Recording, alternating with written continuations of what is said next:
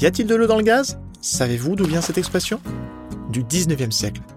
À l'époque, les logements étaient approvisionnés par un gaz de ville à forte teneur en vapeur d'eau. Ce gaz pouvait provoquer des petites explosions, voire éteindre la flamme, à l'image des disputes qui peuvent ponctuer la vie de couple. Dans notre podcast, pas de querelle, mais un échange constructif sur le gaz propane. Bonjour à tous, je suis Sébastien Lavial. Bienvenue dans le podcast qui se mouille pour décortiquer les idées reçues sur le gaz propane. Aujourd'hui, nous commençons par un thème fort, un thème qui revient souvent lorsqu'on parle du gaz. Le gaz est-il dangereux? Est-ce qu'il faut vraiment avoir peur du gaz? Et est-ce que cette énergie est réellement adaptée à un usage domestique? Pour répondre à cette question, nous accueillons Anne Rousseau, en charge de la sécurité des travaux réalisés par Primagaz. Bonjour Anne. Bonjour Sébastien. Anne, première question. Pourquoi le gaz est-il perçu comme dangereux?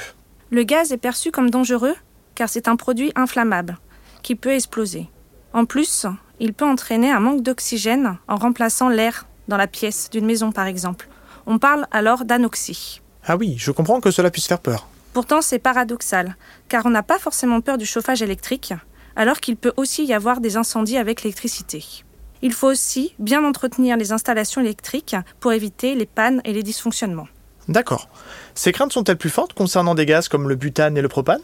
Les appréhensions des utilisateurs concernent le gaz sous toutes ses formes, en réseau, avec le gaz naturel, en bouteille, en citerne.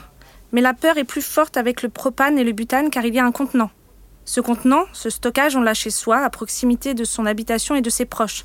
Et c'est ça qui suscite de l'inquiétude. Pourtant, le gaz est une des énergies les plus sécurisées. Je comprends. Vous pouvez nous en dire plus à ce sujet? Avec plaisir. De façon très schématique, on peut dire que la sécurité du propane est assurée à trois niveaux. Au niveau de l'énergie elle-même, au niveau des règles de sécurité et au niveau du raccordement. D'accord. Je vais commencer par le premier niveau, c'est-à-dire les caractéristiques du propane. C'est un gaz de pétrole liquéfié, GPL, qui est inodore. Du coup, on ajoute un produit, le mercaptan. Ce produit inoffensif est présent en très petite quantité. Par contre, il ne passe pas inaperçu, car il dégage une odeur forte et très reconnaissable. Cela permet de détecter très rapidement une fuite de gaz, même si ce type de situation est plutôt rare. Et qu'en est-il du deuxième niveau, celui qui concerne les règles de sécurité? Comme je le disais au début de notre échange, l'énergie propane est l'une des plus encadrées. Il existe un très grand nombre de textes réglementaires qui définissent très précisément ce qu'il faut faire ou ne pas faire. Cette réglementation n'est pas le signe d'un risque plus fort, mais d'une plus grande sécurité. Mais comment cela se concrétise dans la vie de tous les jours? Il y a un certain nombre de règles de bon sens à appliquer au quotidien. Par exemple, il est interdit de stationner votre véhicule à proximité de votre citerne, qu'elle soit aérienne ou enterrée. Il est aussi obligatoire de conserver la couleur d'origine, car seul le blanc permet d'éviter l'accumulation de chaleur quand il fait très beau. Je vois. La citerne de gaz doit aussi être entourée d'une zone de sécurité. Par exemple, il doit y avoir une distance d'au moins 3 mètres entre la citerne aérienne et des sources d'inflammation, comme un appareil électrique. L'installation de la citerne est réalisée par un professionnel et elle est régulièrement vérifiée. D'ailleurs, cette prestation de maintenance et d'entretien est souvent comprise dans votre abonnement si vous louez votre citerne. Ah, super. Et autre chose? Le stockage est également requalifié tous les 10 ans, ce qui permet d'assurer sa conformité et donc la sécurité de l'installation.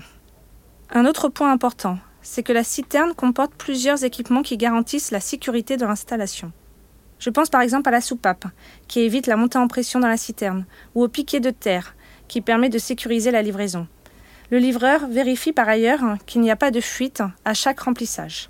On termine avec le troisième niveau. Qu'en est-il du raccordement de la citerne à sa chaudière?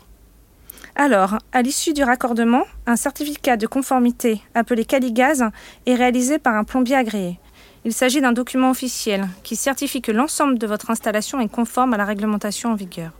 En d'autres mots, c'est le sésame qui autorise la livraison de gaz dans votre citerne. Merci Anne pour ces réponses. Si vous le voulez bien, nous allons maintenant passer aux trois questions que l'on se pose le plus fréquemment lorsque l'on souhaite passer au gaz.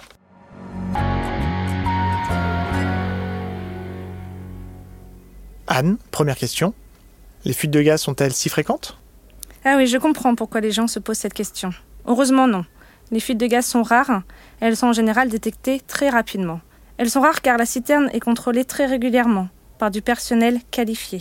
Par exemple, on contrôle son état extérieur, on contrôle les accessoires de sécurité, on vérifie l'absence de fuite.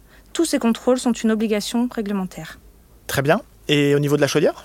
Au niveau de la chaudière, c'est à l'utilisateur de faire faire l'entretien une fois par an par un professionnel du gaz. Et si je peux donner un conseil, il faut conserver précieusement l'attestation qui est délivrée suite à ce contrôle. Entendu. Anne, deuxième question. Avez-vous une astuce pour détecter rapidement une fuite? Bien sûr. L'odeur désagréable du mercaptan est le principal indicateur qui permet de détecter une fuite de gaz. Mais surtout, le plus important est de savoir bien réagir. Justement, ce sera ma troisième et dernière question. Comment réagir en cas de fuite de gaz? En cas de fuite de gaz, il y a trois étapes importantes à suivre. La première, aérer les locaux.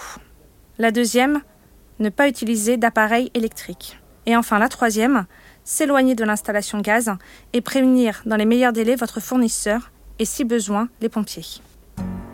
Merci Yann pour toutes ces explications, c'est vraiment très clair. J'espère que notre échange aura permis de démystifier les idées reçues autour de la dangerosité du gaz propane. Si cet épisode vous a plu, n'hésitez pas à en parler autour de vous et à le partager sur les réseaux. On se retrouve bientôt dans un prochain épisode de Y a-t-il de l'eau dans le gaz? Y a-t-il de l'eau dans le gaz? est un format proposé par les équipes de Primagaz.